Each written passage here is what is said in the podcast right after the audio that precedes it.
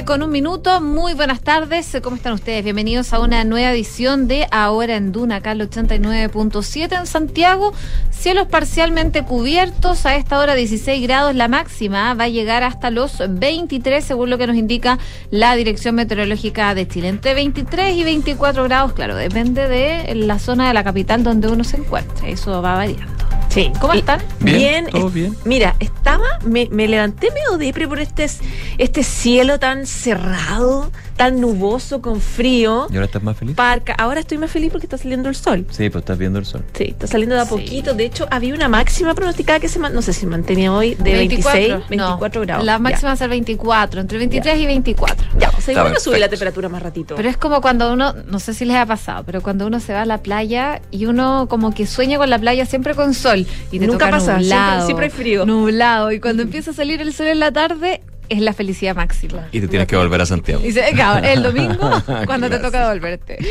Oye, Ley eh, de- han pasado, ley de Murphy. Ley de Murphy. Han Mur- pasado Murphy. varias cosas en las últimas horas. Primero, anoche, el discurso del presidente Gabriel Boric anunciando eh, más detalles respecto de la entrega de este, de este proyecto de eh, ley de presupuesto 2023, que ya lo adelantaba un poquito ayer, va a estar centrado en el temas de seguridad, en, en temas también sociales, etcétera, etcétera. Hay reacciones ya durante toda la jornada. Está hablando, de hecho, a esta hora el presidente Gabriel Boric, terminó, sigue, sigue hablando en el marco del noveno encuentro anual de, de comercio, donde volvió a repasar, digamos, el, el presupuesto y la, la, la necesidad, dice él, de poder reactivar la economía de nuestro país. Sí, y con un importante componente de seguridad. ¿eh?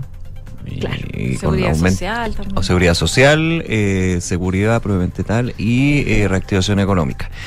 Vamos a estar hablando de eso. Las reacciones también con respecto al proyecto de ley de presupuesto que ingresa hoy y también eh, en el Congreso siguen las reuniones entre los partidos con representación parlamentaria para el eh, proceso constitucional. Ayer recordemos que el presidente del Senado decía nos falta para el acuerdo, pero vamos bastante bien avanzados. Una mirada bastante optimista por parte de los actores políticos. Hoy hay bilaterales entre el oficialismo y eh, la oposición para ir aunando criterios con miras ya a las reuniones de la próxima semana.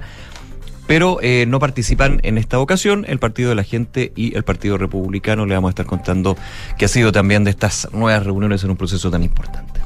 Y en materia internacional, con los ojos puestos en eh, Ucrania, con esta anexión de algunas localidades a Rusia, eso ya se formalizó durante la jornada del día de hoy por parte de Vladimir Putin. En paralelo, Estados Unidos anunció nuevas sanciones contra Rusia tras esta anexión de territorios ucranianos ocupados y Volodymyr Zelensky, el presidente de Ucrania, va a pedir entonces formalmente la adhesión rápida de Ucrania a la OTAN. Son parte de las redacciones de lo que ha ido ocurriendo a propósito de esta anexión de algunos territorios ucranianos a Rusia.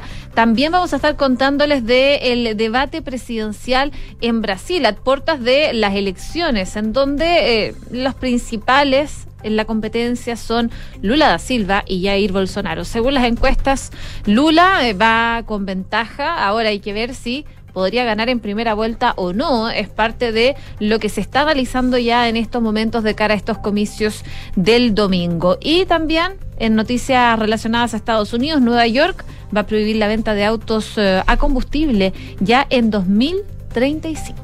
¡Wow! Ya hay fecha. Sí. El hay, futuro. por lo menos. Sí. ¿Mm? Oye, y como siempre, la pregunta del día que tiene que ver con una noticia tan importante, mañana. Mañana es el fin de las Mañana mascarillas. es- Termina la obligatoriedad del uso de las mascarillas en nuestro país. ¿Qué vas a hacer tú? Te dejamos cuatro alternativas. Estoy contando las horas porque quiero sacarme la mascarilla. O ya no la uso hace rato, digamos. O la voy a seguir usando pero en espacios cerrados. O la seguiré usando siempre. ¿Qué votarían ustedes? No la voy a usar, ya no la uso. ¿Estoy contando las horas o ya no la uso? No, es que ya no la uso en espacios abiertos. Ya. En la calle. No, Porque hay gente que todavía la usa en la calle, pero yo Sí, ya no la uso hace gente rato. No, en espacio abierto. No. En la uso espacio solo cerrado. cuando tengo que entrar a lugares donde hay que usar la mascarilla. Transporte público. Pero Claro. transporte público nomás, po. En, Sí. en el colegio, por ejemplo, ya no es necesario. Desde No. mañana. No, de hecho hoy día fui a dejar a, a Joaquín y no- estaba, estaba abierto por eso, pero yo siempre iba con la mascarilla muy bien puesta, pero ahí Ya. dije, Yo Vamos tuve- de a poco. De hecho, tuve- le, tuve, le tuvimos que decir a Joaquín, voy a partir del lunes sin mascarilla y lo encontró increíble. Maravilloso. Hay Yo algunos que tuve- igual hay, hay, hay historias distintas. Yo hoy día tuve un evento de niños con muchos niños y papaces y todos con mascarilla. Sí, no, Sí. está muy Yo me la quería sacar, pero uh, Claro, me di cuenta que era no la había- no única, no. No, no pude. No, Pero pude, yo no tengo un primo que siempre anda con la mascarilla. En reuniones familiares entre Ya. nosotros, que nadie, Bueno, o sea- él no Yo se saca que- la mascarilla. Entonces yo creo que va a ser como una complicación. Igual para los niños. Hay unos que deben estar felices y otros que deben decir, no, yo no me la saco. No, yo escucho a papás que han dicho, pero papá, me da como mío. Sí, Es sí. que también porque ha Yo sido creo que va a ser bien lento, eh, igual, el, el retiro de la recordando este punto que es bien importante. A partir de mañana o las 12 horas de hoy, eh, se termina la obligatoriedad del uso de mascarilla. Claro. Pero se recomienda usar mascarilla en ciertos lugares. Mm. Claro. Ese, ese es un punto. No es que ya no en tienes que usar centros mascarilla. asistenciales sí es obligatorio. Sí. Claro, cuando uno va a la clínica, al hospital. Se quiere que también que la farmacia se ocupe. Sí, pero eso no es obligatorio. No, no, claro. Porque ahí ya, ya está claro dónde Eh, está Oye, obligatorio. y la Fran, ya Fran. La Fran era seca para la mascarilla. Porque Sí. yo vivía con gente de riesgo, Sí. ¿se acuerdan? Sí. Sí. Pero Toda la vivía. razón. ¿Qué- Viví. cuál es tu Pero opción? era la fiscalía de la mascarilla. ¿Estás contando las horas? ¿Ya no la usa? ¿En espacios cerrados? ¿O vas a seguir usándola? No, así? en espacio cerrado la Ya. voy a seguir usando. Yo en espacio abierto no la uso. No.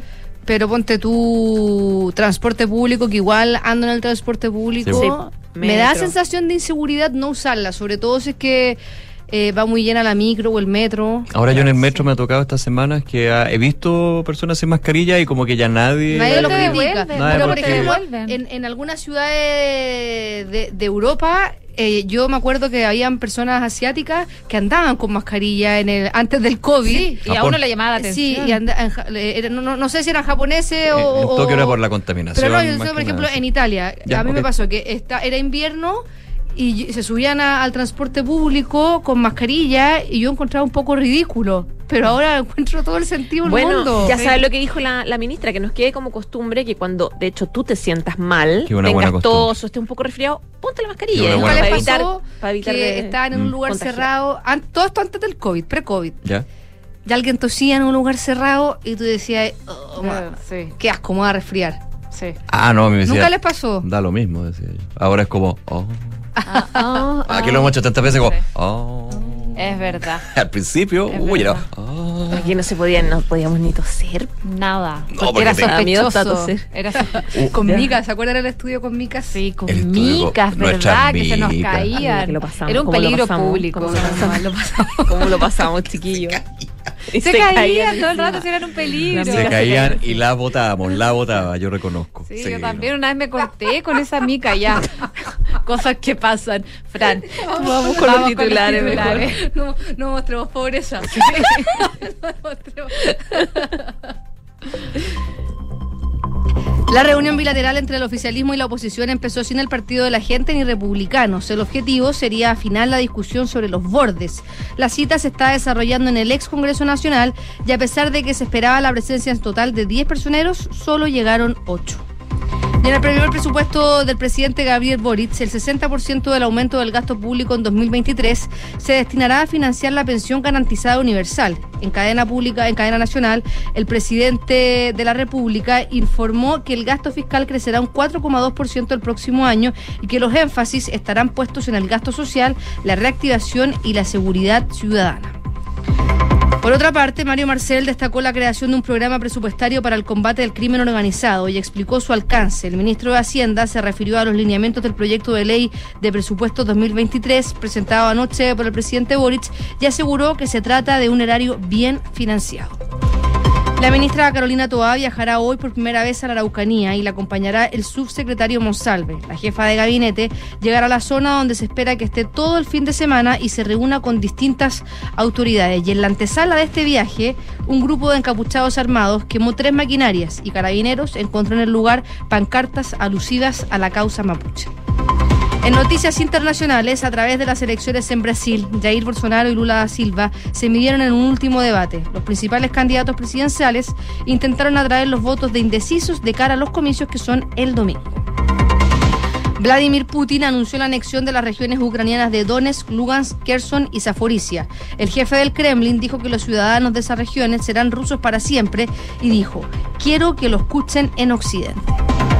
Y en el deporte, Victoriano Cerda dijo que la ANFA es amateur, pero es bastante más profesional y seria que la ANFP y menos preocupada de la política interna en otras asociaciones deportivas. En su cuenta de Twitter, el presidente de Huachipato cuestionó la decisión de reprogramar el clásico universitario de la Copa Chile.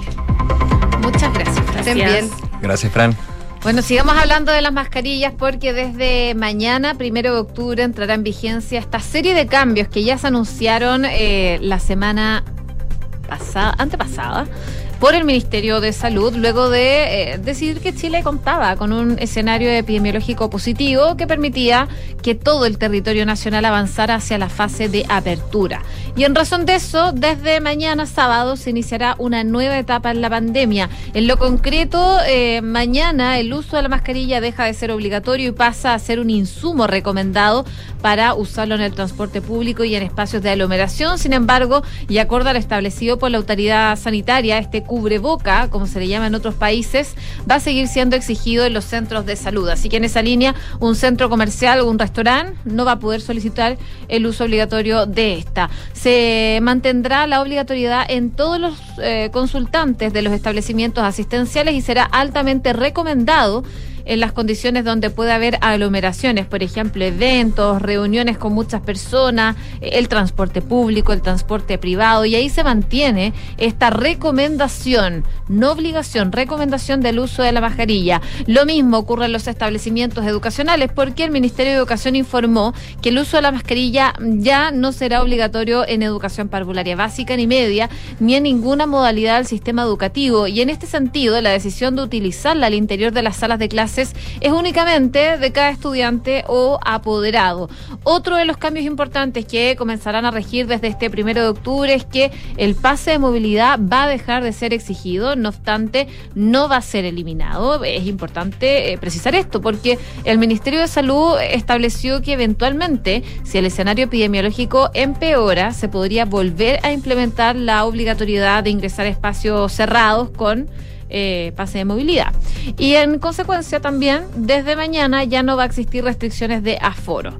En razón de aquello, ahora la presencialidad en los colegios será obligatoria, todas las actividades se seguirán realizando de manera presencial y la asistencia, como les comentaba, va a ser obligatoria. En esa línea se recomendaron que los lugares cerrados realicen adaptaciones graduales para mejorar las condiciones de ventilación. Eh, también se hizo un llamado a la comunidad a estar alerta ante la presencia de síntomas de COVID-19 en estudiantes, ya no en por ejemplo, a los estudiantes en caso de que tengan síntomas respiratorios.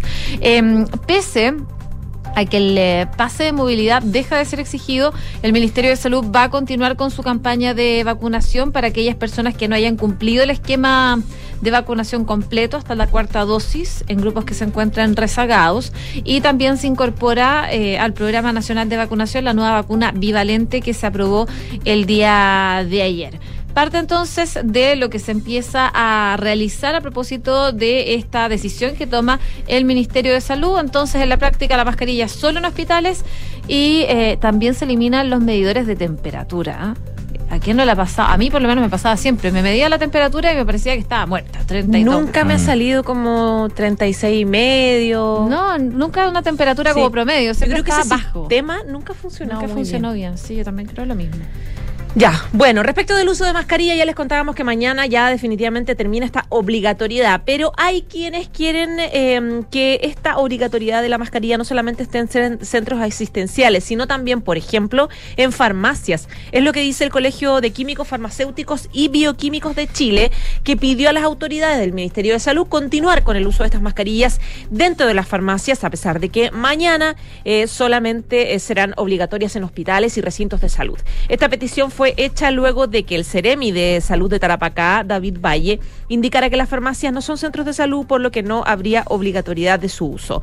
De hecho, hoy el subsecretario de Salud, Cristóbal Cuadrado, habló del tema y dijo que la obligatoriedad de la mascarilla está acotada a centros públicos o privados donde se dé atención clínica a las personas. En las farmacias no se recibe esa atención, no se hace atención clínica, por lo tanto no es obligatorio ahí el uso.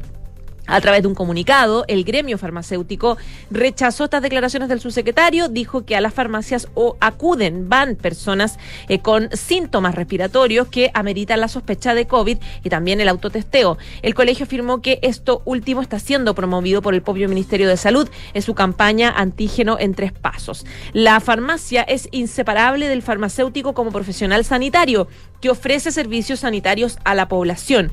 Los servicios farmacéuticos son acciones sanitarias vinculadas tanto al profesional como al establecimiento, por lo tanto debe utilizarse la mascarilla, es lo que pide este gremio. Por eso el Colegio Farmacéutico llama a las autoridades sanitarias a privilegiar la función sanitaria de las farmacias por su dimensión económica, colocando al paciente en el centro de los servicios que eh, ofrece. Por lo tanto, van a insistir en esta mm. petición de que se use la mascarilla dentro de las farmacias. Sí, ahora tiene lógica también porque... Totalmente, tiene sentido. Cuando uno va a comprar un remedio, generalmente, no siempre... Uno puede ir contagiado. No, ya está enfermo. Uno, uno va enfermo, claro. y, no solamente COVID-19, digamos, de resfrío, por ejemplo. Claro. Gripe.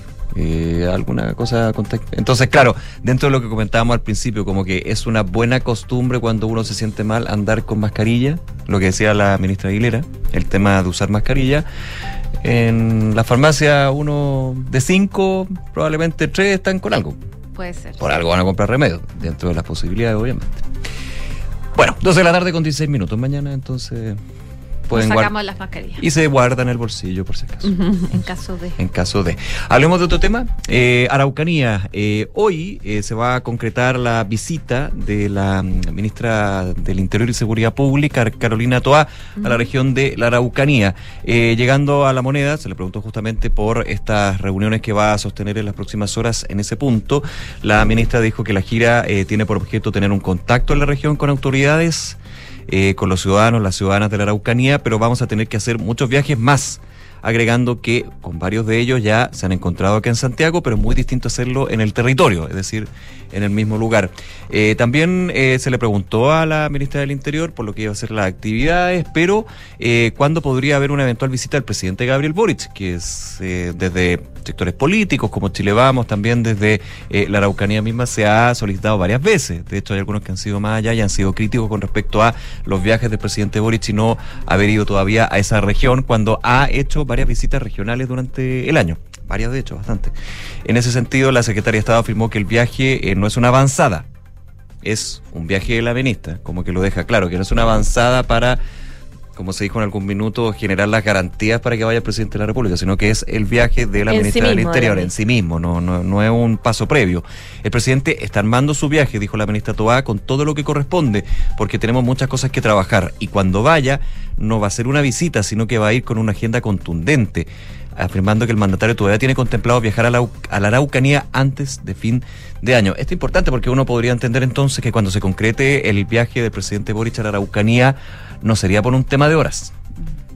Si me hablan de agenda contundente, uno podría pensar que hasta sería una visita de días para abordar los grandes temas seguridad, primero que todo, inseguridad, la situación delictual que existe en la, Araucanía y también en los lugares aledaños, pero por sobre todo lo que es la implementación de este plan Buen Vivir, que de algunos sectores de la oposición han criticado con respecto a que no está financiado. De hecho, en el presupuesto, en el proyecto de ley de presupuesto, ayer el presidente Boris también anunciaba un, eh, fuerte, una fuerte inyección de recursos para este plan Buen Vivir que aborda lo que es la parte social, económica en este tipo de, mm, de zonas. Así que vamos a ver, el viaje de la ministra Toa se concreta menos de un mes de haber asumido como eh, em, ministra y va a ir acompañado del subsecretario de la cartera, Manuel Monsalve, quien ya ha ido a la región varias veces.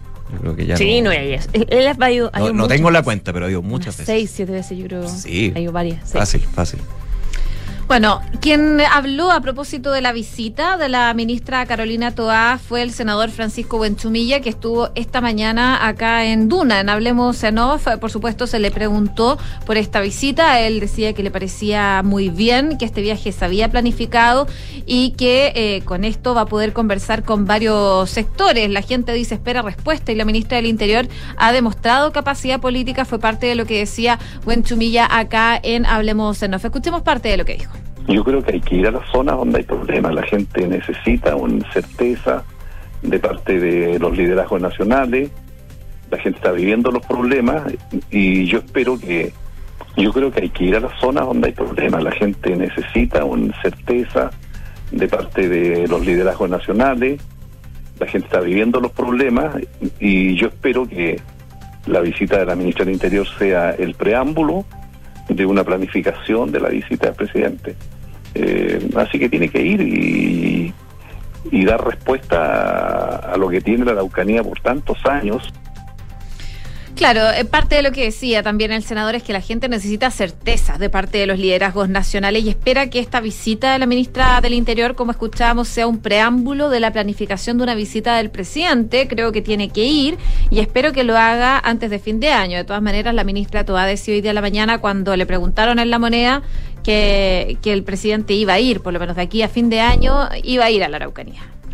Bueno, mientras tanto, las cosas siguen bien tensas, la verdad, en la región de la Araucanía. Esta vez ocurrió un hecho nuevo, lamentable, un ataque incendiario en la comuna de Los Sauces, en la provincia de Mayeco, en la ruta R86 que une Los Sauces con Angol. En el fondo La Torre, un grupo de desconocidos intimidó a trabajadores forestales con armas largas y sustrajo dos camionetas para luego incendiar tres máquinas forestales. Se trata de, según el comandante Eduardo Rosales, prefectura Mayeco, individuos desconocidos, encapuchados, interceptaron estos dos autos en que se trasladaban trabajadores forestales y eh, robaron los autos. De hecho, ingresaron al terreno, efectuaron un recorrido y se encontraron además con tres maquinarias que estaban en combustión. Además, en el lugar ah, se encontró con un lienzo alusivo a la causa mapuche. El hecho se produce a puertas de la visita de la región a la región de la Araucanía, que va a ser, como les decíamos, eh, que hace la ministra del Interior Carolina Toá. Ella decía, la gira en esta oportunidad tiene por objeto tener contacto en la región con autoridades, con representantes democráticos, con las ciudadanas y ciudadanos. 12 con 21. Eh, pasadas las 10 y media de la mañana partió una nueva reunión entre representantes del oficialismo, la democracia cristiana y Chile Vamos para seguir conversando, dialogando y acercar posiciones con mira a un acuerdo, futuro acuerdo con respecto al proceso constituyente. ¿Cuál es la diferencia de esta reunión?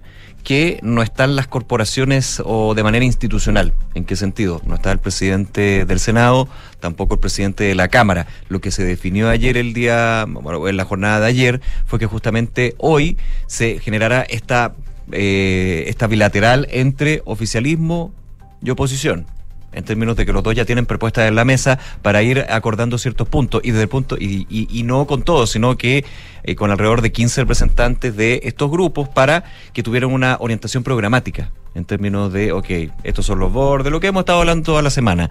Ahora, eh, hay una diferencia porque el Partido de la Gente y el Partido Republicano, Partido Republicano que públicamente ha estado, eh, ha sido bien contrario, digamos, a lo que son las directrices que se han ido dando, digamos, en esta conversación, pero ha estado participando en la mesa, no se ha salido de esta. Eh, ha estado justamente en esto. Sin embargo, para esta bilateral no se cuenta con representantes del PDG y también el Partido Republicano. Eh, la cita se está desarrollando en el Congreso Nacional en Santiago. Eh, hay 10 personeros, bueno, de, de 10 personeros, 15 inicialmente, terminaron siendo 10, ahora hay 8. Los representantes de la izquierda y centro izquierda son el diputado Diego Ibáñez por Convergencia Social, la presidenta del PPD, Natalia Piergentil, el presidente del Partido Comunista, Guillermo Telier, el diputado del Partido Radical, Tomás Lago Marcino, y el senador de la Democracia Cristiana, Francisco Buenchumilla, que justamente conversaba con nosotros esta mañana en Duna. Por el lado de la oposición, con esta bilateral, eh, están el secretario general de Renovación Nacional, Diego Chalper, el diputado de la UDI, Guillermo Ramírez, y la presidenta de Bópoli, Luz Poblete, con la excepción entonces de los partidos de, con representación parlamentaria, el Partido de la Gente, como yo decía, y también representante del Partido Republicano. Perdón, tengo que corregir algo. Si está el presidente del Senado y el presidente de la Cámara pero de todas maneras la conversación es no a nivel institucional de cámaras, de congresos, sino más bien de partidos que conforman la representación en el Congreso, para que se entienda de esa forma. El diputado Guillermo Ramírez, por ejemplo, aseguró que la expectativa es conversar, plantear los puntos y que su participación responde a una nueva estrategia del partido. Es importante tener personas que lleguen con claridad de lo que cada partido quiere plantear sin estar condicionado por las conversaciones previas. En tanto, el diputado Diego Ibáñez dijo que la idea es trabajar sobre la base de los docu documentos ya presentados. Se está en una ronda de conversaciones para afinar los detalles, delineando los principios institucionales y el órgano democrático. Así que, piano a piano. 12 con 24. Oye, el concierto de Daddy Yankee ha dejado varias reacciones durante estos días de recital.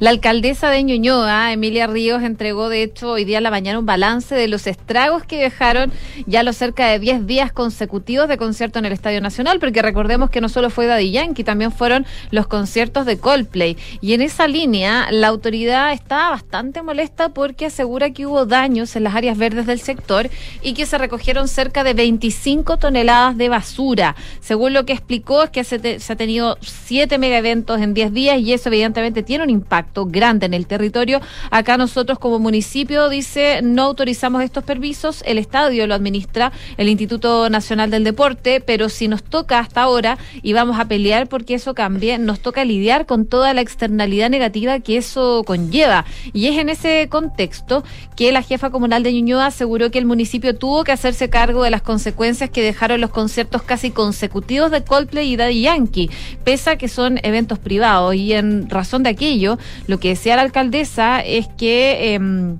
a las productoras no ponderan los problemas que podría dejar estos mega espectáculos tras la pandemia. En los últimos días, dice, se ha recogido 20 toneladas de basura, desperdicios que se encuentran de una manera impresentable alrededor del estadio, y no solo en Avenida Grecia, sino también en perímetros muy importantes de la gran cantidad de gente que viene. Y estiman además que se han dañado aproximadamente 33 mil metros cuadrados de áreas verdes que van a tener que recuperar. Todo esto en torno a un evento que efectivamente dice nos interesa que el estadio se ocupe, que sea un espacio cultural y deportivo, pero no podemos pagar todos los platos rotos por ese evento. Entonces aquí hay varias exigencias que van a empezar a, pedir eh, después de volver a pandemia y de dos años de encierro, de no eh, no se ponderó, dice adecuadamente, el impacto negativo que tienen estos grandes eventos masivos. Por ejemplo, lo que buscan es exigencias de horario para los eventos, instalar un calendario, eh, porque termina muy tarde y la gente no puede irse en metro porque no abre, cosas básicas como esa que podrían ayudar en el futuro. Algo más básico, baños. Baños también, habían baños químicos dentro del recital. Pero no fuera. Pero no fuera, y, ese es un problema sí, Pues había gente que esperaba horas. Llegaba desde las 6 de la mañana y las puertas las abrían a la. Sí, y el tema de la basura también, porque hubo mucha basura todos los días. Sí, y se vienen varios conciertos y entre ellos de la del tipo Bad Bunny. Bad Bunny, noviembre. Toda la razón. 12 del día, y 27 minutos. Oye, antes de irnos de la pausa, quiero contarles sobre una caída en varios sitios web de. Eh, es una caída, parece masiva, mm. de eh, ministerios e instituciones del Estado. Estaba revisando, por lo menos, Ministerio de Salud, Ministerio del Interior, CGGOV, Express, hasta ahora no tienen caídas, pero hay una caída masiva de eh, sitios web oficiales de instituciones del Estado. Al intentar ingresar a las páginas de varias reparticiones, se reportaba una demora al cargar la información y después se notaba, se notificaba un problema mediante el mensaje no se puede acceder a este sitio web. La situación afectó a 17 ministerios de Estado y entre otros también al Instituto Nacional de Estadística, Saline.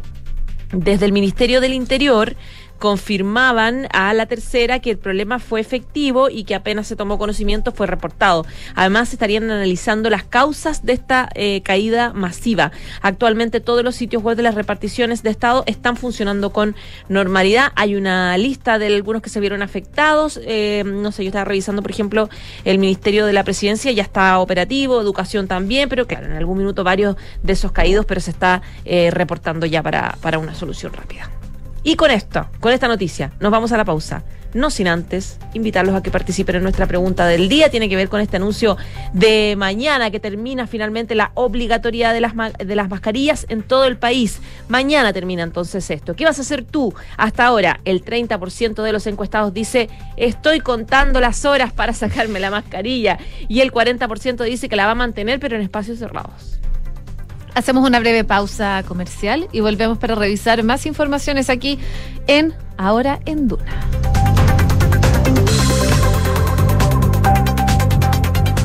Enfrentar el cambio climático es tarea de todos. Duna, por un futuro más sostenible. Las ciudades representan menos del 3% de la superficie de la Tierra, pero actualmente concentran más de la mitad de la población mundial y aunque son un motor del crecimiento económico, también lo son de la contaminación del planeta, ya que consumen más de dos tercios de la energía y emiten más del 70% de los gases de efecto invernadero a nivel global. Para lograr ciudades neutras en carbono existen diversas medidas que ya se están aplicando en diversas partes del mundo. Canadá, por ejemplo, ha puesto en marcha un impuesto al consumo de combustibles fósiles como el gas, el petróleo y el carbón. Por su parte, Nueva York exige a los propietarios de grandes edificios que realicen auditorías de eficiencia energética periódicas. Ambas son ejemplos de iniciativas locales que pueden conseguir efectos globales. Acciona, expertos en el desarrollo de infraestructuras sostenibles para recuperar el planeta. 1710, 1711, 1712, nuevos árboles plantados. Nuestro compromiso sigue creciendo. Por cada híbrido Toyota que recorra las calles, plantaremos un árbol nativo, que junto a más de 1.700 árboles ya plantados, darán vida al gran bosque Toyota en el sur de Chile. Iniciativa que ayudará a cuidar del medio ambiente y reducir la huella de carbono. Conoce más en bosque.toyota.cl. No pierdas la oportunidad de invertir en el mejor sector de Vitacura. Conoce Lift de Inmobiliaria Hexacón y su estratégica ubicación en un consolidado barrio, próximo al Estadio Manquehue, Clínica Alemana y la variada oferta educacional y comercial de los alrededores. Lift es vanguardia y diseño. Seis pisos articulados alrededor de un atrio de gran altura. Lift de Inmobiliaria Hexacón es un proyecto con foco en la arquitectura. Conócelo en www.exacon.cl. Si queremos cambiar el mundo, primero tenemos que cambiar nosotros. Por eso en Anglo American estamos cambiando nuestra forma de hacer minería, con medidas que contribuyen a la lucha contra el cambio climático. Como parte de nuestras acciones, pusimos en marcha la primera planta de hidrógeno verde para minería en Chile y el primer camión minero impulsado por hidrógeno verde del mundo. Porque si el cobre es determinante para el futuro, su producción también debe serlo. Por el cambio climático, lo estamos cambiando todo. Anglo American. Conoce qué más estamos cambiando en chile.angloamerican.com.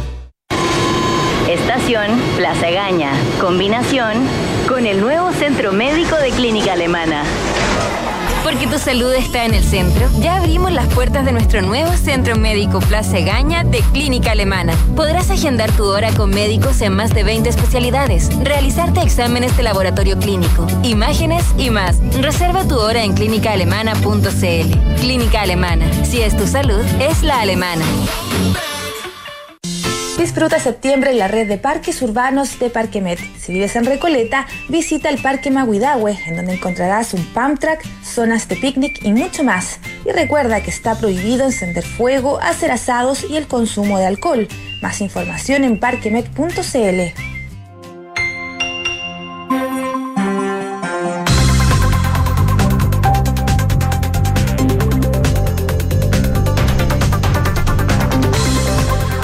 con 32 minutos, estamos de regreso en ahora en Duna Cal 89.7.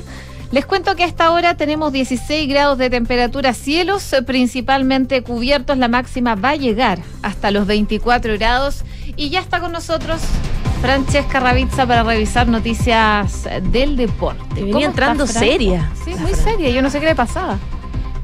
Nada, nada. Pensé que ibas a tratar algo con seriedad, digo. No, no, para nada.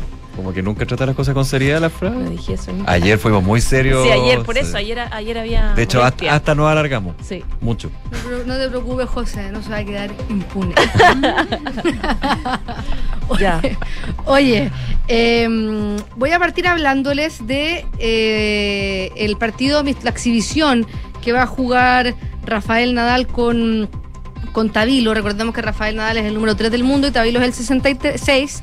Vamos a van a jugar el 25 de noviembre en un partido que está organizando el Museo de la Moda y se llama Copa Museo de la Moda y un campeonato de exhibición que va a tener dos partidos, dos de deportistas paralímpicos y dos de, o sea, uno de dos de, uno de deportistas paralímpicos y uno de, de, tenis eh, olímpico.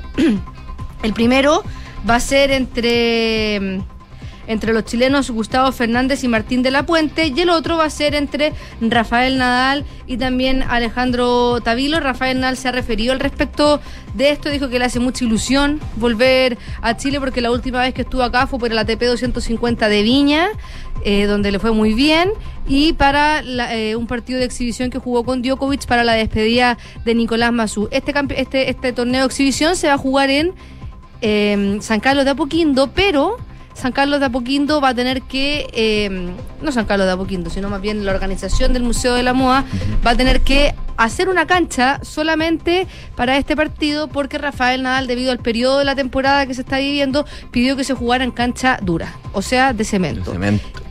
Y San Carlos de Apoquindo tiene solamente canchas de arcilla. Sí. Va a tener que ir al estacionamiento, pero está en declive, no. No se no, puede. no se puede.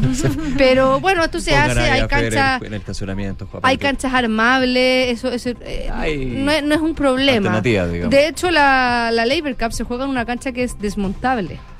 Ah, pero es cancha bravo. Sí, es cancha dura, es negra, eh, es una cancha, no es la típica azul, porque es una cancha que está hecha también para este espectáculo, pero es desmontable. O sea, entonces no sería un problema la creación. sea, el existe. problema es el costo, que Eh, ahí bueno, es problema de. mm, Opciones usted tiene. Claro. Ahora hay que desembolsar. Oye, esta no es primera vez que el Museo de la Moda está relacionado con el deporte. Hace un par de Está meses buena. hizo eh, la exhibición de en memoria al Mundial de 62, que se conmemoraron eh, el aniversario de 50, 50 años, 60 años del Mundial del 62. Y además había hecho también una de tenis que hizo el 2013 cuando exhibió sobre el tenis y algunos artículos históricos de, de deportistas gran destacados de- del mundo del tenis. Así que Ha tenido varias veces exposiciones de camisetas de fútbol también y Claro, de Maradona de tuvo Maradona, una también. y todo, sí. de, de Fórmula 1, si no me equivoco, también tuvo Bien. No, no, sí, ha tenido varias exposiciones ligadas, deporte de alguna u otra forma. a través de la moda. A través de la MOA. Y lo hacen muy bien, sí. Oye, Creo. el domingo regresa la Fórmula 1 después de dos semanas. Este no fue un- un receso planeado porque recordemos que la del domingo pasado iba a ser la de Rusia y se suspendió, finalmente no se pudo acomodar una fecha más en el, en el calendario, así que solamente se dio por suspendida y este domingo se corre en Singapur. Esta mañana fueron las prácticas libres 1 y 2. En las libres 1, Hamilton estuvo liderando durante gran parte de, la práctica con los tiempos y ahora en las libres 2 fue Carlos Sainz el que batió todos los récords de vuelta y Max, Max, Max Verstappen que está, está de cumpleaños hoy día o estuvo de cumpleaños ayer, no, no, no, pero, pero está celebrando su cumpleaños en esta carrera y Leclerc corrieron poco, pasaron 20 minutos para que recién se subieran al auto y empezaran a correr. Más allá de eso, la pregunta que se hace todo el fanático de la Fórmula 1 no es es que Max Verstappen va a salir campeón mundial por segunda vez, porque eso ya es prácticamente un hecho. La pregunta es ¿cuándo? ¿Y cuándo podría ser el domingo? Muy difícil o por, eh, en las próximas carreras. Porque quedan seis carreras contando la de este domingo de Singapur. Y podría ser campeón en Marina Bay si es que gana y Leclerc, que es su principal competidor, sale noveno o peor. Y uno dice, chuta, ¿cómo Charles Leclerc va a salir noveno o peor? Que está con la Ferrari. Bueno, la Ferrari durante todo el campeonato ha tenido problemas de fiabilidad y han tenido que abandonar varias carreras y a eso se suma también la pésima estrategia que ha hecho la escudería donde han entrado mal a los boxes, hecho estrategias muy malas, han, se han desperdiciado las oportunidades de estar peleando punto a punto el campeonato mundial con Max Verstappen, porque el, el auto de Ferrari es más rápido que, que el auto de, de Red Bull, pero finalmente Red Bull ha sab- lleva mucho más tiempo compitiendo eh, en el último tiempo, porque la Ferrari es verdad que es de las mejores escuderías, las más laureadas, pero en los últimos años ha estado en un proceso en el que eh, no han podido estar pelear los campeonatos de constructores o el campeonato de pilotos, y eso ahora a Ferrari que finalmente te contrató a Mattia Binotto para poder eh, mejorar el, el monoplaza, logró mejorar el monoplaza, pero como estratega lo ha hecho más o menos mal. Más mal que bien. Entonces eso le está pasando la, la cuenta y tienen a Christian Horner, los de los de Red Bull, que eh, ya lleva muchos años peleando con, con Mercedes el campeonato y finalmente cuando le ganó a Hamilton la temporada pasada, y este año ya eh, se le ha hecho mucho más fácil porque lleva mucho más, más tiempo eh, en esta pelea por, los por el campeonato mundial. Ya, la otra razón, la otra forma para la que Verstappen salga campeón en esta competencia es que gane, haga el- se quede con el punto de la vuelta más rápida y Leclerc salga octavo. Porque primero es gane y Leclerc salga noveno o peor, pero si es que Verstappen gana y se queda con el, se da un punto al, al- al piloto que hace la vuelta más rápida, Leclerc tiene que salir octavo o peor. La otra es, eh, esas son las únicas dos fórmulas para que gane en Singapur, pero también tiene posibilidades de ganar en el corto plazo. Es que eh, en las tres próximas carreras tenga un podio, no necesariamente gane, o que gane las próximas dos carreras y o que en las próximas dos carreras gane una y tenga podio en otra. Es como, esto es como cuando nos ponemos con la calculadora de la roja, ¿qué necesita Chile o qué necesita Chile para clasificar? Bueno, esto es lo mismo con Max Verstappen, pero el resultado siempre va a ser el mismo. Max Verstappen tendría que pasar una tragedia para que no fuera campeón mundial, porque las alternativas y los mecanismos para llegar son, son varios y de hecho antes de que se acabe el campeonato mundial, que recordemos se acaba el 21 de noviembre, el 20 de noviembre quiero decir, el mismo día que empieza el Mundial de Qatar. Así que había un- un- una especie de malestar por parte de la FIA porque finalmente eh, no va a lograr, según ellos, tener la misma atención que tuvo la final de la Fórmula 1 el año pasado cuando se midió, se determinó en la última, en la última vuelta quién se queda con el título mundial. Así que está muy interesante. eh, no sé si me alcanza el tiempo para poder contarle un poco de las novedades de, de los asientos para el 2023. Finalmente, Nick, Nick tiempo. DeVries, ¿se acuerdan que él eh, se hizo como una especie de bullying a, a la Tiffy que compite en, en, en Williams porque Nick DeVries se tuvo que subir de, de manera repentina porque el otro piloto de la, de la escudería Williams le dio apendicitis y tuvo que subirse porque era el piloto de reserva y en su primer estreno en la Fórmula 1 ganó un punto y en un campeonato de 20 dejó a la Tiffy 21 porque no, no ha sumado ningún punto en esta carrera. Bueno, finalmente firmó, según publica la prensa francesa, con Alfa Tauri para el 2023. Este es un piloto de Países Bajos, el actual campeón de la Fórmula E, y esto le va a dar toda libertad a Pierre Gasly, que es piloto de Alfa Tauri, de poder irse finalmente a Alpine, al puesto que dejó vacante Fernando Alonso, porque recordemos que Fernando Alonso se fue a Aston Martin porque Sebastián Vettel anunció que se retira de la Fórmula 1.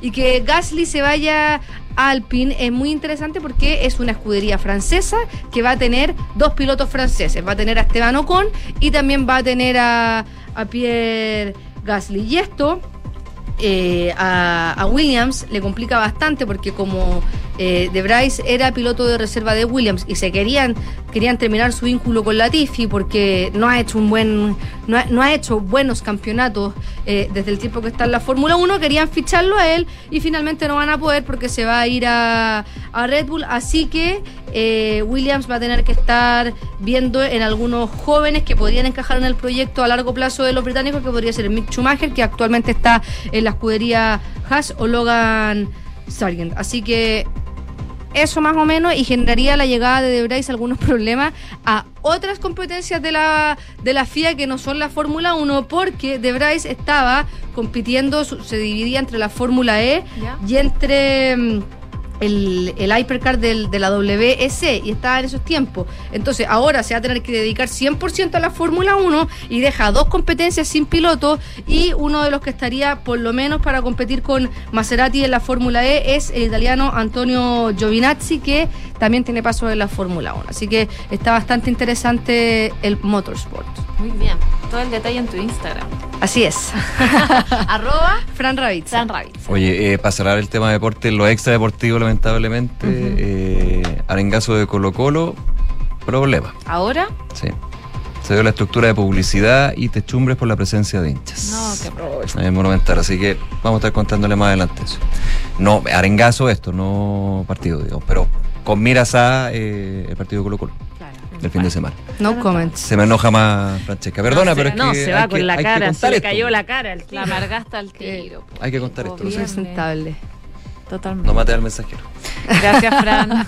Chao. Nos Gracias, vemos. Fran. Nos vemos. Buen fin. En noticias internacionales, Vladimir Putin en la ceremonia oficial de anexión eh, formal de cuatro regiones de Ucrania dijo las personas que viven en Donetsk, Lugansk, Gerson y Zaporilla serán nuestros ciudadanos para siempre fue lo que dijo, como les comentaba, Vladimir Putin, de estas regiones de Ucrania que actualmente ocupan parcialmente sus tropas invasoras.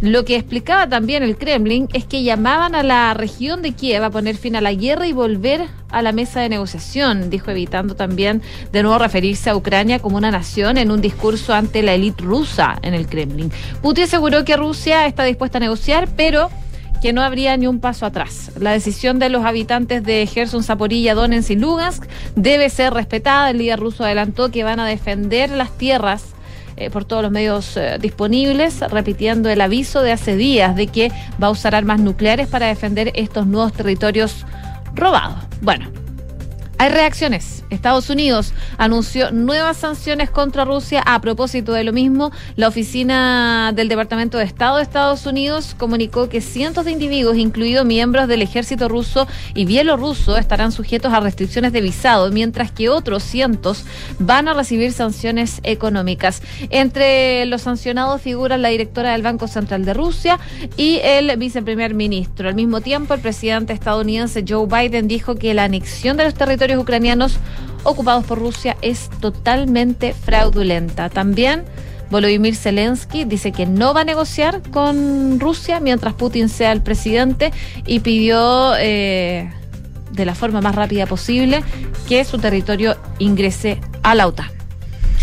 Bueno, y nos vamos de inmediato a Brasil porque este domingo son las elecciones presidenciales, eh, bien importantes evidentemente estos comicios donde se va a definir eh, quién va a ser el nuevo mandatario en ese país, si es que va a ser el actual presidente Jair Bolsonaro o el ex mandatario Luis Ignacio Lula da Silva. Bueno, ayer fue el último debate presidencial televisado que según cuenta eh, el relato de la prensa internacional fue muy duro, fue una verdadera batalla campal. De hecho, CNN de Fue un debate lleno de ataques y golpes. Los candidatos presidenciales, Bolsonaro y Lula da Silva, intercambiaron feroces insultos personales con acusaciones de corrupción y mentiras en este último debate de cara a las elecciones del domingo.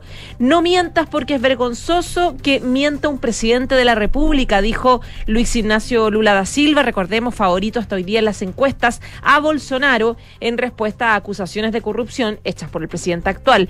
Bolsonaro devolvió el golpe a Lula como mentiroso, expreso y traidor. De esa forma se trataban en el debate de anoche. Lula después negaba cualquier participación en casos de corrupción, algo que hizo durante toda la campaña, dando explicaciones por los casos en los que eh, fue en algún minuto condenado. Él respondió a Jair Bolsonaro Fui absuelto en 26 juicios dentro de Brasil. Fui absuelto por la Corte Suprema y fui absuelto en dos juicios de Naciones Unidas. Lula, que actualmente lidera las últimas encuestas, le dijo al presidente Bolsonaro que se mirara en el espejo si quería ver corrupción y citó las acusaciones contra su hijo, el senador Flavio Bolsonaro, y su ministro, su exministro de Educación, acusados de exigir sobornos para influyentes iglesias evangélicas. Sobre el tema del medio ambiente, afirmó que a pesar de que Brasil es uno de los 10 países más ricos del mundo, es uno de los menores emisores de gases de CO2. Lula también dijo que la Amazonía debe ser explotada económicamente,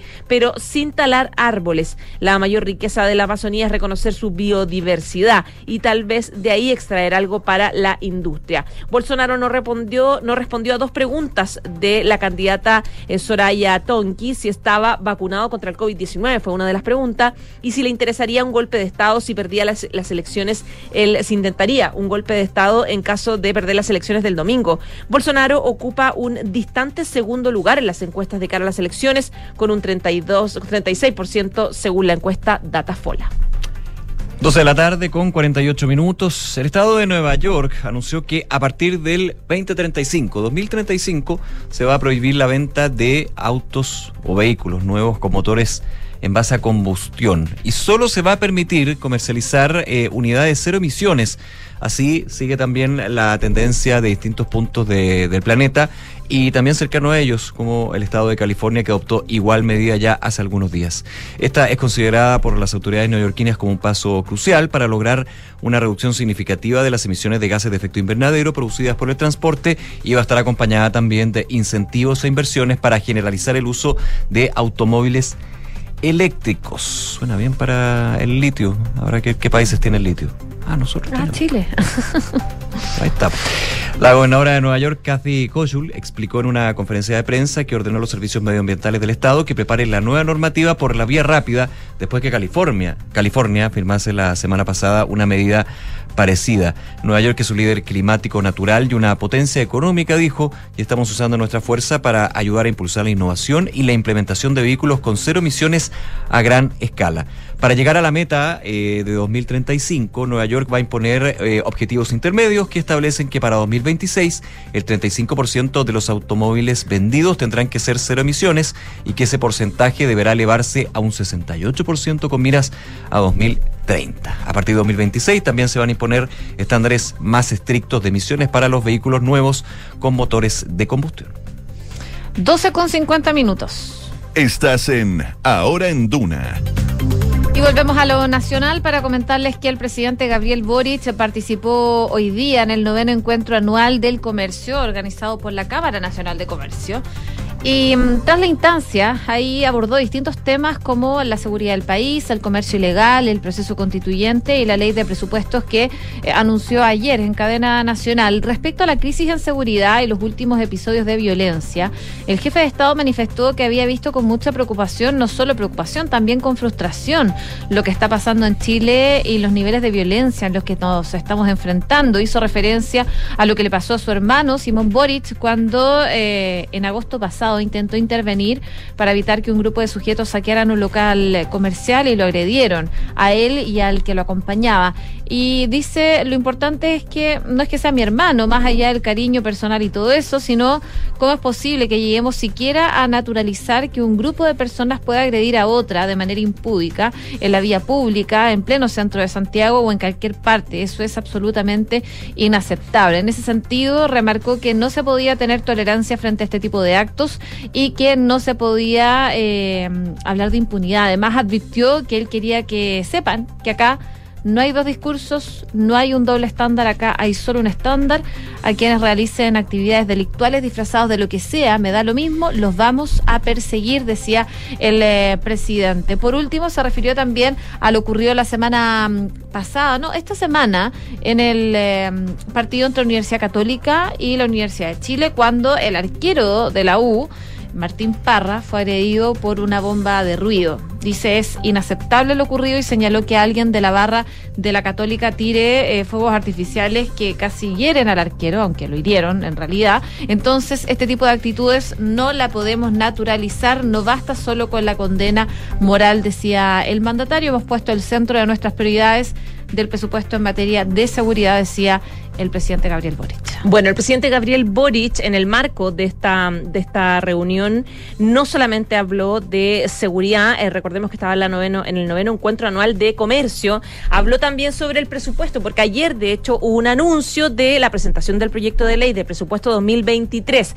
Eh, hubo cadena nacional del presidente Gabriel Boric, donde explicó algunos detalles de que, que va a tener, digamos, esta iniciativa, y hoy día el ministro de Hacienda, Mario Balcer, hablaba un poco también respecto de que el presupuesto va a reflejar las prioridades del gobierno y las preocupaciones de la ciudadanía. Boric en esta ocasión decía que eh, se puso el énfasis o las prioridades donde están las prioridades precisamente de la ciudadanía, en crecimiento económico, en la lucha contra la delincuencia y también en la em, ampliación de los derechos sociales eh, para un país más justo y cohesionado, decía el presidente Boric, además de plantear que el escenario eh, global ha puesto dificultades bien importantes, no solamente en Chile, sino que en otros países, y la forma en la que Chile lo ha podido enfrentar es por la responsabilidad fiscal eh, en la que se ha trabajado no en este gobierno necesariamente, sino también en los últimos 32 años. Por lo tanto, responsabilidad fiscal en el nuevo presupuesto. Sobre precisamente el presupuesto eh, 2023, habló también en esta radio, en Dunan Punto, la eh, ministra, la subsecretaria de Hacienda, Claudia Sangüesa, quien habló de algunos de las, de las prioridades. Eh, creo que eso es un compromiso que asumió el país eh, con, con, los pensionados. Eh, nosotros tenemos una, un déficit en ese sentido. respecto Tenemos una brecha respecto a los países desarrollados de gasto público en pensiones y, y creo que con esto mm. estamos iniciando un camino a cerrar esos déficits. Falta todavía eh, la mm. reforma de pensiones, que, es un que, que creemos debe, debe de todas maneras eh, avanzar eh, en este gobierno, ¿cierto? que hace tiempo que el país se lo debe. Y en paralelo a lo que decía la subsecretaria de Hacienda, el ministro de Hacienda, Mario Marcel, planteaba que el erario fiscal está bien financiado en este caso, a diferencia del de este año, es decir, el que financió el gobierno anterior, que dejó la administración anterior, dice la de, la de Sebastián Piñera, que ha tenido carencias, aseguraba el ministro de Hacienda. Destacó además que la propuesta retoma la trayectoria del balance estructural, la regla que ha venido guiando un poco la política fiscal desde hace dos décadas. 12 de la tarde con 54 minutos y un apunte antes de ir a economía en lo que es la política y lo que va a ser también el tema TPP-11 la próxima semana. Porque recordemos, eh, hubo segunda revisión, eh, se va a pasar a la comisión y eventualmente se estaría votando la próxima semana. Y fíjate que el diputado y presidente de la Comisión de Hacienda de la Cámara, el EPS Jaime Naranjo, en Radio Pauta comentaba eh, este punto y decía que él consideraba una pataleta eh, el tema del TPP-11 porque los votos ya están. Eh, quien preside la comisión eh, apoya el tratado, dice que acá se está provocando un dolor de cabeza innecesario el presidente de la República. Yo creo que para seguir haciendo pataletas, dijo el diputado Naranjo, recordemos que el TPP-11 ya fue ratificado por la Cámara hace varios años ya en esta altura, sí ya están los votos, ¿para qué postergar algo así? Además son países con los cuales ya tenemos acuerdos, de hecho calificó como una crónica de una muerte anunciada esto matizó que ellos están en su legítimo derecho a hacerlo, en este caso parte de la Prodignidad, hay que respetar la decisión, hay que dialogar más con ellos. De hecho, eh, Naranjo aseguró que ha conversado para decirles lo que opina, aunque sin éxito. Yo creo que convencerlos, dice el diputado Naranjo, va a ser difícil, pero sí dar vuelta a la página.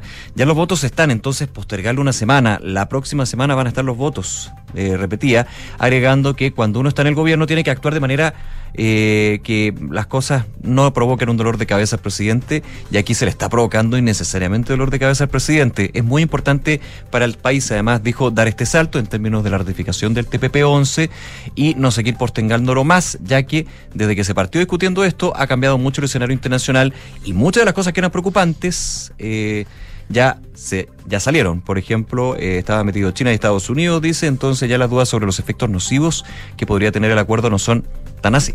Habrá que ver qué pasa la próxima semana. 12 de la tarde con 56 minutos. Antes de irnos a la pausa, eh, revisar lo que son los datos que entrega el Instituto Nacional de Estadísticas. Hubo datos de empleo durante esta semana, también de producción industrial, lamentablemente con cifras negativas que van cimentando un escenario complejo para ya el próximo año. ¿ah? Y mucho de eso también fue tratado en este, en este proyecto de ley de presupuesto 2023 que se va a ir socializando en detalle, en detalle, pero de todas maneras una situación eh, compleja en ese sentido. La, el INE informó que la producción industrial cayó interanualmente 5%. Es la tercera baja consecutiva, esto en el mes de agosto de 2022, debido a incidencias negativas de tres sectores que lo componen. En este caso, índice de producción minera que cayó 7,3%, el manufacturero que cayó 4% y el índice de producción electricidad, gas y agua que descendió 0,9%. Eh, en tanto, otro dato que es bien interesante y no por interesante es positivo, porque también es negativo,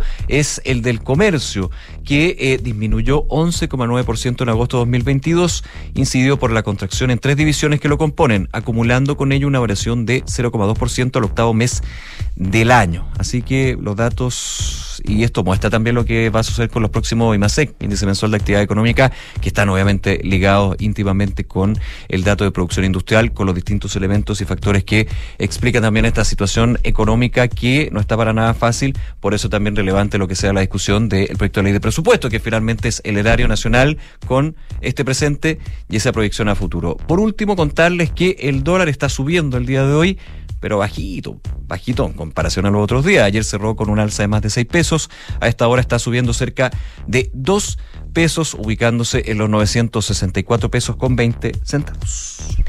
12 del día, 58 minutos. Ya nos vamos a la pausa, pero como siempre los invitamos a que participen en nuestra pregunta del día en nuestras redes sociales. Mañana termina la obligatoriedad de las mascarillas en todo nuestro país. ¿Qué vas a hacer tú? El 42,4% dice, la voy a seguir usando en espacios cerrados y el 27,3% estoy contando las horas para sacarme la mascarilla. Me gusta el tono que le pone. Hacemos una pausa, regresamos con más información aquí en Ahora en Credit Corp Capital buscamos ampliar sus horizontes. Invierta internacionalmente, también desde Estados Unidos, que cuenta con un entorno regulatorio altamente desarrollado y reconocido a nivel global. Con nosotros encontrará una asesoría personalizada para sus decisiones financieras. Buscamos construir relaciones de confianza que nos permitan ser más que su asesor de inversión. Queremos ser su aliado estratégico de por vida para usted y su familia. Credit Corp Capital, aliados potenciando sus decisiones. Pedidos ya es más plus que nunca. Descubre ahora el increíble programa de beneficios que tenemos para ti. No te pierdas todos los días envío gratis en todas las marcas seleccionadas, descuentos exclusivos y mucho más. Dale más plus a todos tus pedidos. Súmate a Pedidos ya Plus. Disponible en Santiago, Serena, Viña del Mar, Concón, Reñaca, Chillán, Concepción, Los Ángeles y Temuco. Infórmese sobre los términos y condiciones en el sitio web o la aplicación de Pedidos ya.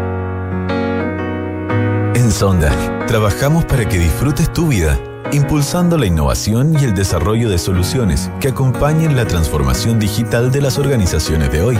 Cuenta tú también con el respaldo, agilidad y eficiencia del líder en transformación digital de la región. Conócenos en sonda.com.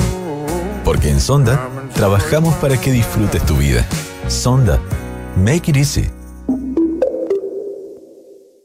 Oye, está lindo tu auto. Te felicito. Es un SUV, ¿verdad? No, es la evolución del SUV. ¿Cómo es eso? Es la evolución del SUV. Es amplio, tiene onda, es súper tecnológico. Mira tú, ¿eh? me gustó. Renault Arcana, la evolución de SUV. Con un diseño único interior y exterior. Potente y eficiente motor turbo con 150 HP, que rinde hasta 19,6 kilómetros por litro. 475 litros de capacidad en su maletero. Y para mayor seguridad, 6 airbags integrados y cambios dinámicos gracias a su Paddle Shift. Cotiza el tuyo en Renault.cl y súbete a un Renault Arcana. Derco Center. A pesar de nuestras diferencias, tenemos una aspiración común. ¿Podemos construir un tipo de desarrollo que no deje a nadie atrás? Acción Empresas te invita al vigésimo segundo encuentro de desarrollo sostenible, Hebras Comunes, hilando el presente para sostener el futuro. Martes 4 de octubre a las 9. Inscríbete en www.accionempresas.cl. Invitan ISA Intervial, Natura, SQM.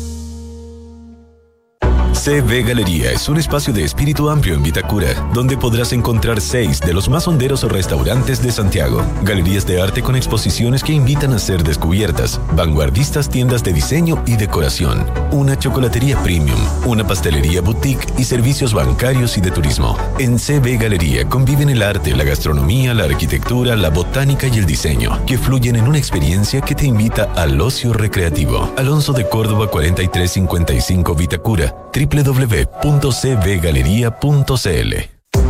Escucha este buen consejo. Da un paso sin complicarte por el pie. Así es, porque ahora en Ingebec Inmobiliaria te ayudan a comprar un departamento con entrega inmediata pagando el pie hasta en 48 cuotas sin intereses. Lo mejor es que al ser con entrega inmediata, puedes ponerlo al tiro en arriendo y así comenzar a capitalizar tu inversión desde ya. ¿Qué esperas? Ingebec Inmobiliaria. Tu inversión, nuestro compromiso. Carlos Paraguirre. Cuando se titula el regalón, lo mejor es sentir el pecho inflado de orgullo. Pero cuando la inflación se siente en los bolsillos, lo mejor es el Fondo Scotia Deuda a Corto Plazo UF. Porque en escenarios de inflación te ayuda a invertir en instrumentos principalmente denominados en UF. No te pide monto mínimo y todo 100% digital. No te des más vueltas. Conoce esta y otras alternativas en Scotia Fondos. Infórmese de las características esenciales de la inversión en fondos mutuos establecidas en sus reglamentos internos y scotiabankchile.cl. Infórmese sobre la garantía estatal de los depósitos en su banco o en cmfchile.cl. Marca registrada de Bank of Nova Scotia. Utilizada bajo licencia.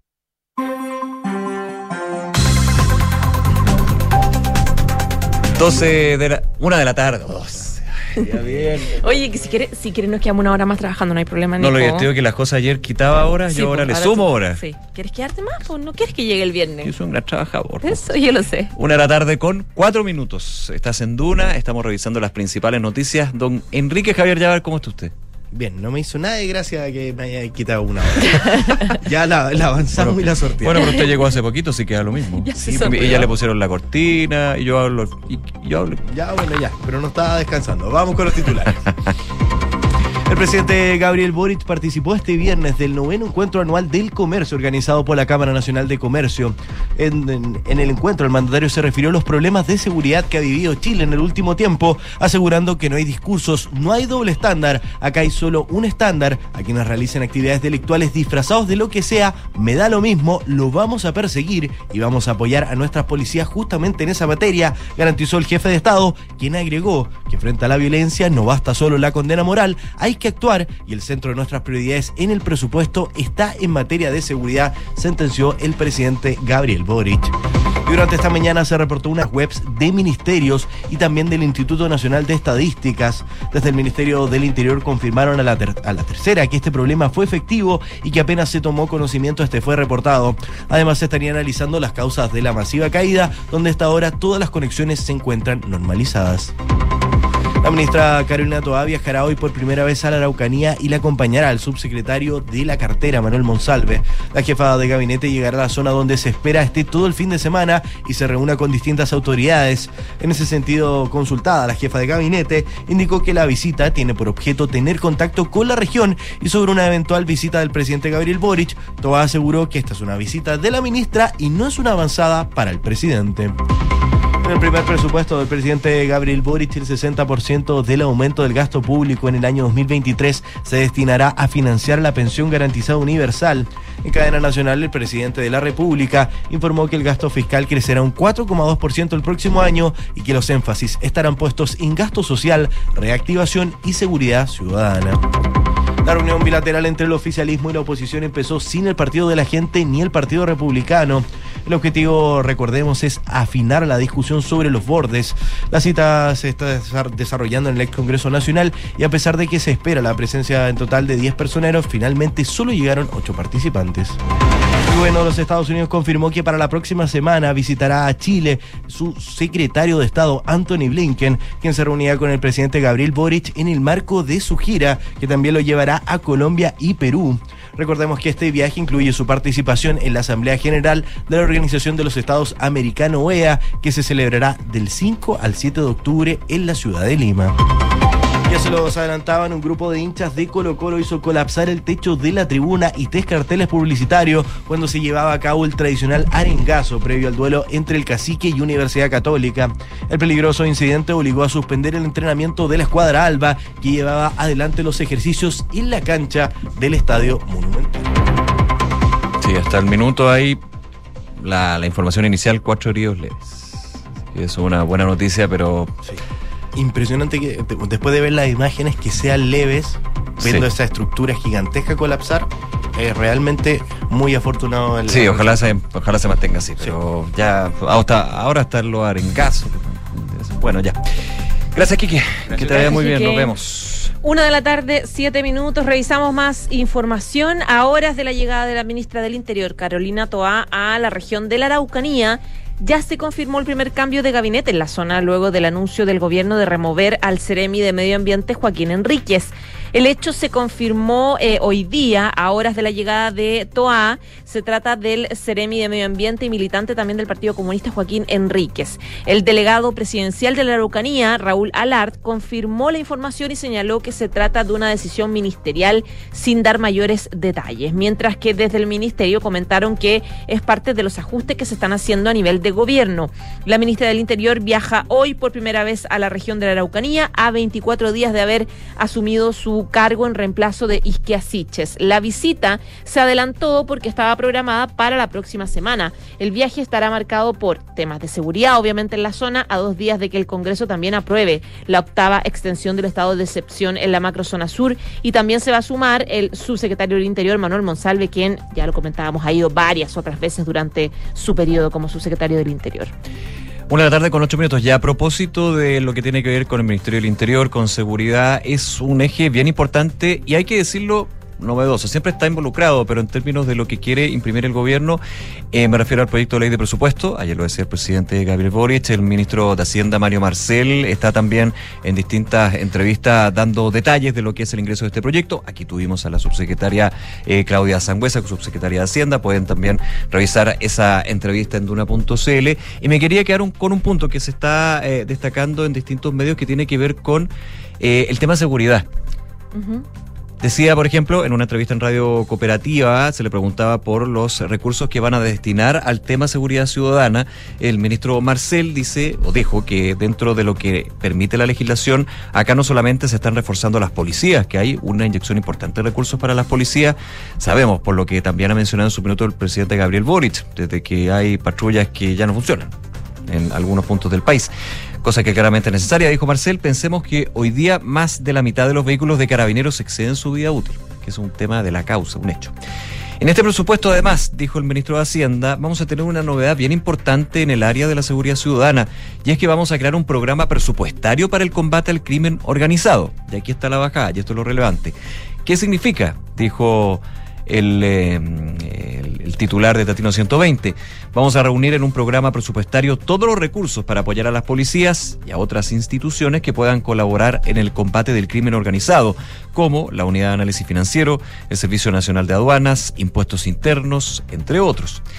Eh, ese es un punto bien relevante ¿ah? que tiene que ver con la seguridad. Hay otros temas, por supuesto, eh, sobre el tema seguridad social, lo que es el incremento de la pensión garantizada universal, al área de la salud, donde el ministro Marcel aseguró que es una materia incorporada en el, en el presupuesto, destacando que las medidas que están financiadas con el proyecto eh, de presupuesto para el 2023 van a implicar reducir en promedio en 100 días la espera para la atención quirúrgica en el sistema público de salud. Eso es un punto. Dice también que se va a lograr una combinación de recursos adicionales y la mejora de la productividad de los servicios de salud en el uso de la infraestructura para intervenciones quirúrgicas. Así que vamos a tener un avance muy importante, explicaba el ministro de Hacienda. En general, eh, y en esta entrevista, y lo que ha estado diciendo también el gobierno, el ministro Marcel decía que este es un presupuesto que va a reflejar las prioridades del actual gobierno y las preocupaciones emergentes de la ciudadanía. Uno de los puntos, uno de los temas de este proyecto de presupuesto que contempla una expansión del gasto público, recordemos, de 4,2%, lo que ayer en sus minutos no fue gran novedad porque lo adelantó el presidente del Partido Comunista. Sí, oye, Telier. salida de, de reunión en la moneda. Dijo, no, 4,2%. Bueno, pero era entre 4 y 5, no es tan terrible, pero parece que igual esas mm. cosas no, no deben caer muy bien para los equipos de la moneda, pues al final. No, pues tiene la performance lista para anoche la cadena nacional. Porque, de hecho, desde la óptica de los medios, el primer titular que uno pone es gasto público crecerá 4,2%. Claro, obvio. Bien. Ya, oye, vamos a otro tema. Ya lo anunciaba el eh, presidente Gabriel Boric anoche, también el, ministro de Hacienda. Hay presupuesto eh, de la Nación 2023 y parte de las prioridades, de las cosas nuevas que trae este presupuesto es eh, también que se centra en temas de seguridad. esto en, en el marco de o en el contexto de varios episodios de violencia que hemos ya vivido en los últimos meses, especialmente en la región metropolitana. sobre ese tema y varios otros, hoy día estuvo Em, eh, estuvieron varios alcaldes junto a la ministra de Interior Carolina Toá, entre ellos el alcalde de la Florida, Rodolfo Carter, a quien tenemos en línea. ¿Cómo está, alcalde? Buenas tardes. Hola, José, buenas tardes. Buenas tardes, Nicolás. Hola, hola. Alcalde, eh, ¿cómo le fue primero con la, con, la, con la ministra que va viajando esta tarde a la Araucanía? El humano, muy agradable. Yo tengo una gran opinión de la persona, Carolina Toá. Siempre la he considerado una persona que tiene una historia de vida marcada por el dolor, pero también por el trabajo comprometido con la democracia. Otra visión es la que tengo hoy día como, como ministro del Interior que está asumiendo, eh, y creo que más que las declaraciones de intenciones o, anuncios grandilocuentes, el país está cansado de anuncios grandilocuentes de todos los gobiernos, de puertas giratorias que no, que no, que no terminan de girar, de anuncios de que ni un paso atrás y son no... Lo que gente quiere resultados, porque de verdad en materia de orden público, de seguridad y de libertad, porque el orden público más que la mirada autoritaria es la garantía de la libertad de todos. Esto que estamos cambiando nuestra forma de vida porque ya los niños no tienen que prepararse para meterse bajo un asiento en caso, en caso, en caso de un terremoto, ahora tienen que vivir eh, pendiente que el papá le roban el auto, ¿qué hago? ¿Dónde me escondo? Que no se llenan los niños en un caso un portonazo, o peor aún, como hemos visto imágenes terribles de niños muertos en medio de tiroteo. O sea, eso es más que seguridad pública, es dignidad y libertad que hoy día está cuestionada por el delito. ¿Y por qué ha ocurrido esto, a mi juicio?